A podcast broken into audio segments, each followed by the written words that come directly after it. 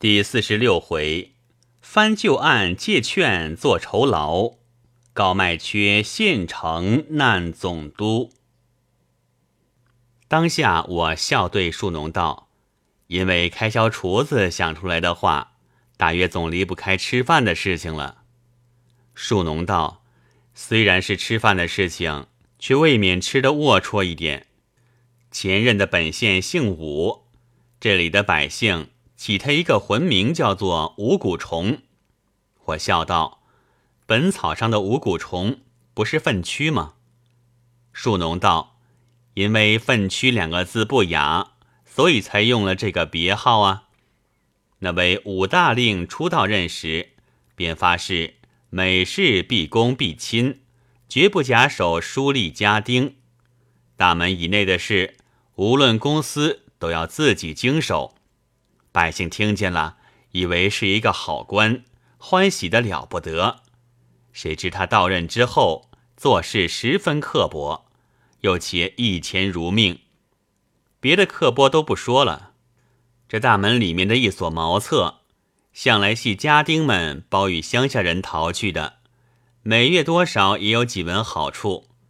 这位武大令说：“是我说过不假手家丁的。”还得我老爷自己经手，于是他把每月这几文臭钱也囊括了，却叫厨子经手去做，拿来抵了饭钱，这不是个大笑话吗？我道，哪有这等琐碎的人，真是无奇不有了。说话之间，去打听张鼎臣的人回来了，言是打听得张老爷在古籍亭地方租有公寓。我听了，便记着，预备明日去拜访。一面正和树农谈天，忽然家人来报说，季之接了电报。我连忙和树农同到千押房来，问是甚事。原来前回那江宁藩台升了安徽府台，未曾交卸之前数天，就把季之请补了江都县。此时不复回来一准了。所以藩属书吏打个电报来通知，于是大家都向季之道喜。过了这天，明日一早，我便出了衙门去拜张鼎臣。鼎臣见了我，十分欢喜，便留着谈天。问起我别后的事，我便大略告诉了一遍。又想起当日我父亲不在时，十分得他的力。他又曾经拦阻我给电信与伯父，是我不听他的话，后来闹到如此。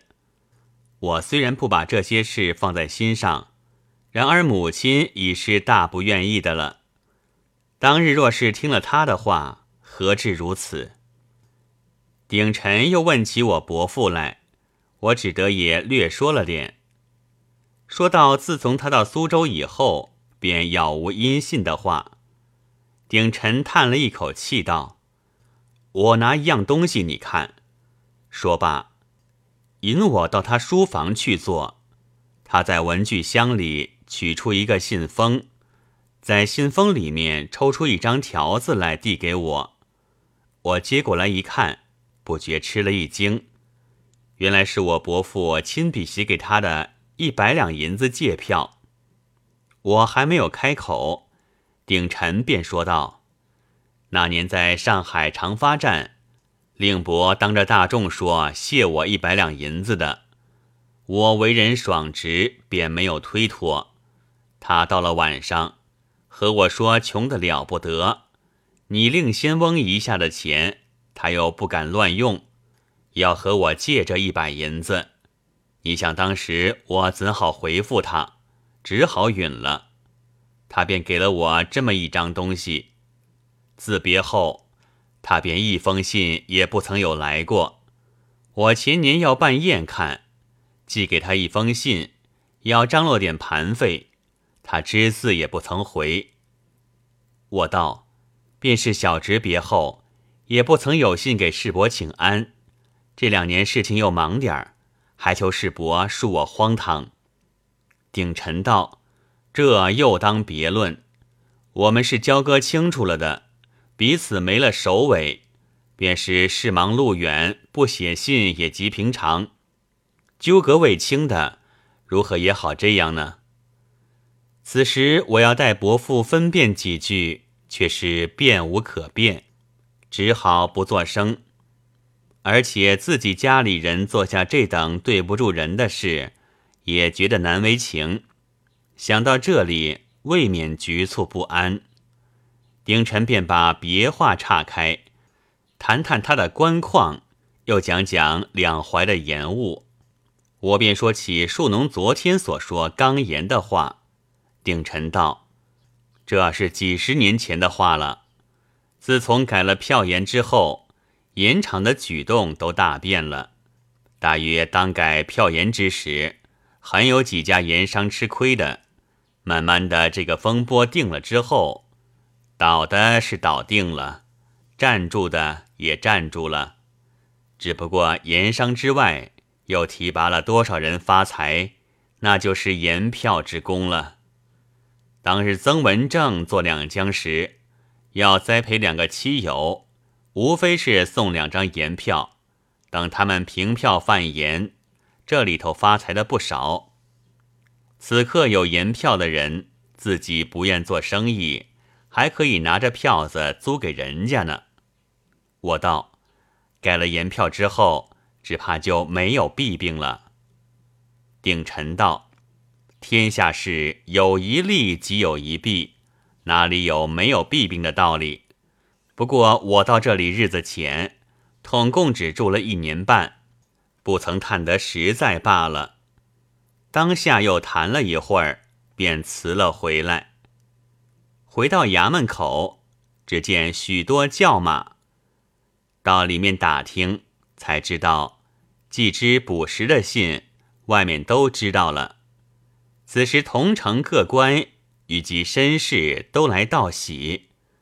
过得几天，南京藩台的敕知到了，季之便打点到南京去禀谢。我此时离家已久，打算一同前去。既知道我去顶多前后五天，便要回到此地的，你何不等我回来了再走呢？我便答应了。过了一天，季之便到府里禀知动身。我无事便访鼎臣，或者不出门，便和树农谈天。忽然想起季之叫我访查罗荣统的事，据说是个盐商。鼎臣现在是个盐官，我何不问问鼎臣，或者他知道些也说不定。想罢，便到古奇亭去访着鼎臣，寒暄已毕，我问起罗荣统的事，鼎臣道：“这件事十分奇怪，外面的人言不一。”有许多都说是他不孝，又有许多说他母亲不好的，大抵家庭不睦是有的。那罗荣统怎样不孝，只怕不见得。若要知道底细，只有一个人知道。我忙问是谁，鼎臣道：大观楼酒馆里的一个厨子，是他家用的多年老仆。今年不知为着什么辞了出来，便投到大观楼去。他是一定知道的。我道：“那厨子姓什么？叫什么呢？”鼎臣道：“这可不知道了。不过前回有人请我吃馆子，说是罗家出来了一个厨子，投到大观楼去，做的好鱼翅。这厨子是在罗家二十多年，专做鱼翅的。”和扬州城里的盐商请客，只有他家的鱼翅最出色。后来无论谁家请客，都有借他这厨子的。我不过听了这句话罢了，哪里去问他姓名呢？我道：这就难了，不比馆子里当跑堂的，还可以去上馆子，假以辞色，问他底细。这厨子是虽上他馆子，也看不见的。怎样打听呢？鼎臣道：“你苦苦的打听他做什么呢？”我道：“也不是一定要苦苦打听他，不过为的人家多说扬州城里有个不孝子，顺便问一声罢了。当下又扯些别话，谈了几句，便辞了鼎臣回去，和庶农商量有甚法子可以访查得出的。树农道：“有了这厨子，便容易了。多咱咱季翁请客，叫他传了那厨子来当一次差。”我们在旁边假以辞色，逐细盘问他，怕问不出来。我道：“这却不好，我们这里是衙门，他哪里敢乱说？不是招是非吗？”树农道：“除此之外，可没有法子了。”我道：“因为那厨子，我又想起一件事来。他罗家用的仆人一定不少，总有辞了出来的。”只要打听着一个，便好商量。树农道：“这要从何打听起呢？”我道：“这个只好慢慢来的了。”当时便把这件事暂行搁下。不多几天，季之回来了，又到本府去禀之。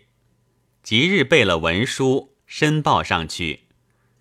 即日作为到任日子。一般书吏衙役都来叩贺，同城文武官和乡绅等重新又来道喜，几只一一回拜谢步，忙了几天方才停当。我便打算回南京去走一遭，几只便和我商量道：“日子过得实在很快，不久又要过年了。你今番回去，等过了年。”便到上江一带去查看，我陆续都调了些自己本族人在各号里，你去查查情形，可以叫他们管事的，就派了他们管事，左右比外人靠得住些。回头便到下江一带去，也是如此，都办好了，大约二月底三月初可以到这里。我到了那时，预备和你接风。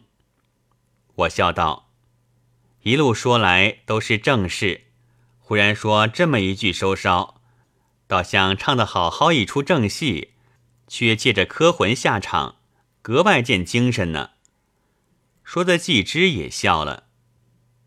我因为日内要走，恐怕彼此有甚话说，便在千押房和季之盘桓，谈谈说说。我问起新任方伯如何。季之摇头道：“方伯倒没有什么，所用的人未免太难了。到任不到两个月，便闹了一场大笑话。”我道：“是什么事呢？”季之道：“总不过为补缺的事，大约做翻台的，照例总有一个守折，开列着各州县姓名。那捐班人员另有一个轮补的规矩。”这件事连我也闹不清楚，大抵每出了一个缺，看应该是哪一个轮到，这个轮到的人，才具如何，品性如何，翻台都有个成见的，或者虽然轮到做翻台的，也可以把他纳住。那纳住之故，不是因这个人才具不对，品性不好，便是调剂私人，应酬大帽子了。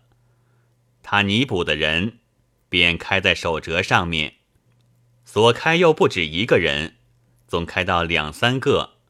第一个总是应该补的，第二三个是预备督府减换的。然而历来督府减换的甚少，翻台写了这本手折，预备给督府看的，本来办得十分机密。这一回那翻台打开了手折，不知怎样。被他账房里的一位师爷偷看见了，便出来撞目中。听说是盐城的缺，翻台拟定了一个人，被他看见了，便对那人说：“此刻盐城出了缺，你只消给我三千银子，我帮你补了。”那个人信了他，兑给他三千银子。谁知那翻台不知怎样，忽然把那个人的名字换了。及至挂出牌来，竟不是他，那个人便来和他说话。他暗想，这个墓中撞哑了。然而勾绒的缺也快要出了，这个人总是要轮到的，不如且把些说话搪塞过去再说。便说道：“这回本来是你的，因为制台交代，不得不换一个人。几天勾荣出缺，一定是你的了。勾荣和严成都是好缺，所以那个人也答应了。到过了几天，挂出勾荣的牌来。”又不是的，那个人又不答应了。他又把些话搪塞过去。再过了几天，忽然挂出一张牌来，把那个人补了安东。这可不得了了。那个人跑到官厅上去大闹起来，说安东这个缺每年要贴三千的，我为甚反拿三千银子去买？他闹了个了不得。翻台知道了。只得叫那账房师爷还了他三千银子，并辞了他的管地，方才了事。我道：凡赃私的银，是与寿同科的，他怎敢闹出来？既知道，所以这才是笑话呀。我道：这个人也可谓胆大极了。唐使翻台是有脾气的，一面撵了账房，一面降参了他。岂不把功名送掉了？大不了翻台自己也自行检举起来，失察在先，正办在后，顶多不过一个罚俸的处分罢了。季之笑道：“照你这样火性，还能出来做官吗？这个人闹了一场，还了他银子便算了，还算好的呢。前几年福建出了个笑话，比这个还厉害。”竟是总督敌不过一个县城，你说奇不奇呢？我道，这一定又是一个怪物了。既知道这件事，我直到此刻还有点疑心。那福建侯官县县城的缺，怎么个好法？竟有人拿四千银子买它。我仿佛记得这县城姓彭，他老子是个提督。那回。侯官县城是应该他轮补的，被人家拿四千银子买了去，他便去上制台衙门，说有要紧公事禀见。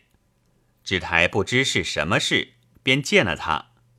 他见了面，不说别的，只诉说他这个县城捐了多少钱办宴看，直省又是多少钱，从某年到省，直到如今。后补费又用了多少钱？要制台照数还了他，注销了这个县城，不做官了。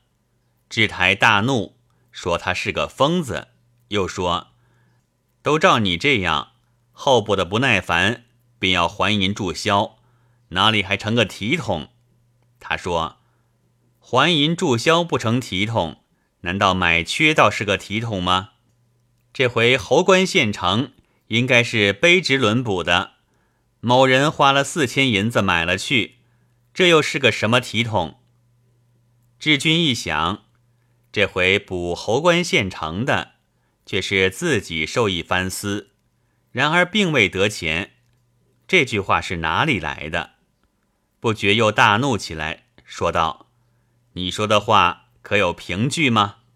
他说：“没有真凭实据。”卑职怎敢放肆？志台就叫他拿凭据出来。他道：“凭据是可以拿的，但是必要请大帅发给两名亲兵，方能拿到。”智台便传了两名亲兵来，叫他带去。他当着智台对两名亲兵说：“这回我是奉了大帅委的，我叫你拿什么人，便拿什么人。”智台也吩咐。只管听彭县城的指挥去拿人。他带了两个亲兵，直走到麒麟门外，便把一个裁缝拿了，翻身进去回话，说这个便是凭据。志台又大怒起来，说：“这是我从家乡带来的人，最安分，哪有这等事？并且一个裁缝，怎么便做得动我的主？”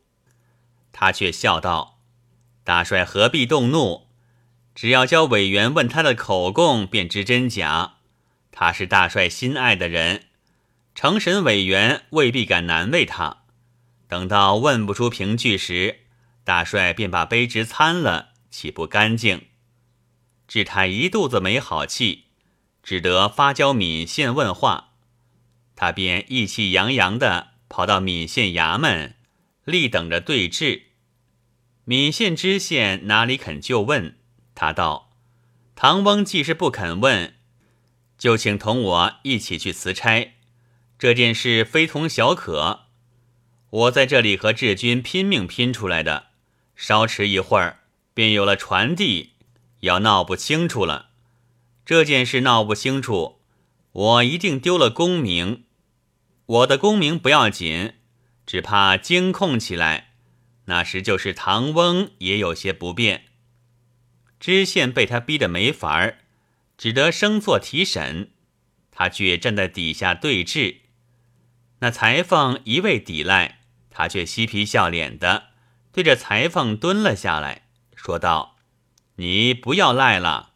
某日有人来约你在某处茶楼吃茶，某日又约你某处酒楼吃酒，某日你到某人公馆里去，某日某人引你家里来。”送给你四千银子的银票，是某家钱庄所出的票，号票是第几号？你拿到庄上去照票，又把票打散了，一千的一张，几百的几张，然后拿到衙门里面去。你好好的说了，免得又要牵累见证。你再不招，我可以叫一个人来，连你们在酒楼上面坐哪一个座。吃哪几样菜，说的什么话，都可以一一说出来的呢。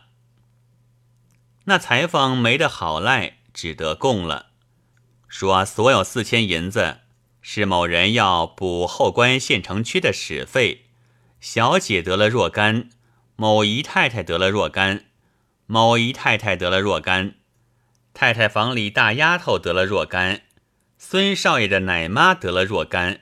一一招了，画了供，闽县知县便要去禀赋。他说：“问明了，便不必劳驾，我来带回话吧。”说罢，攫取了那张亲供，便走。正是取来一纸真凭据，准备千言辨是非。要知那县城到底闹到什么样子，且待下回再记。